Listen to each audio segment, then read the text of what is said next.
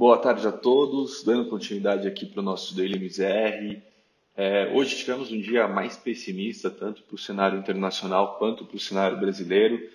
Lá fora, é, um movimento muito de realização de lucro, né, em meio a algumas projeções mais ruins para a economia global.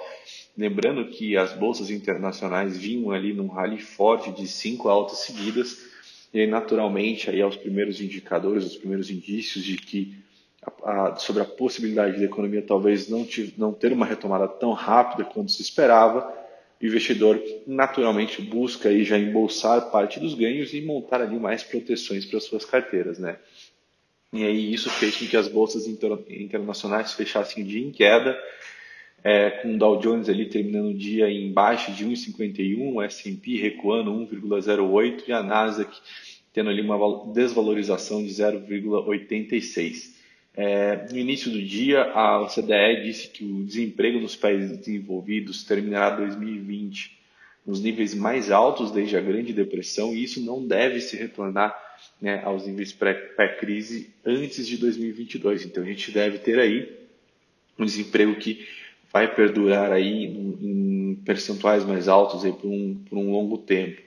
É, junto a isso, alguns dados de produção industrial da Alemanha mostraram um avanço de 7,5% em maio, porém, novamente, frustraram as expectativas dos analistas que esperavam um avanço de 11%.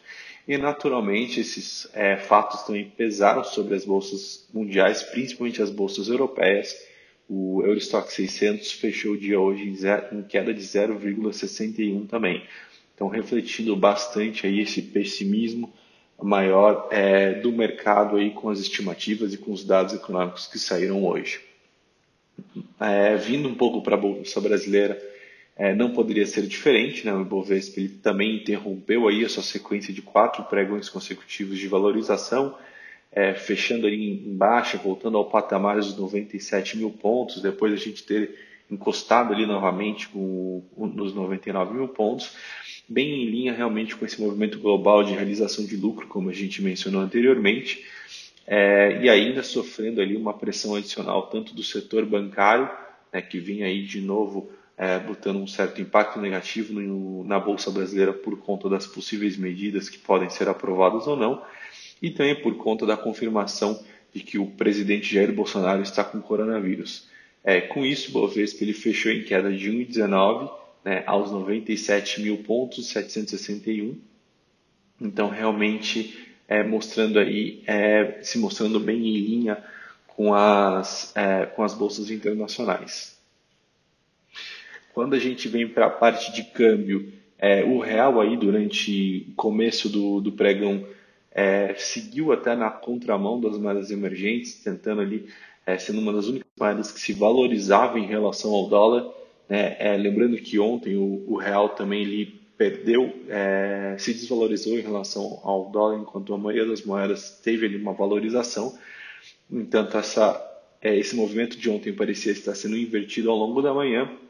No entanto, como a gente mencionou, a notícia do presidente Jair Bolsonaro ter testado positivo para o Covid-19 é, fez com que a moeda invertesse a sua direção e aí novamente o real registrasse uma desvalorização em relação ao, ao dólar, fechando ali em queda de 0,60, cotado aos R$ 5,38.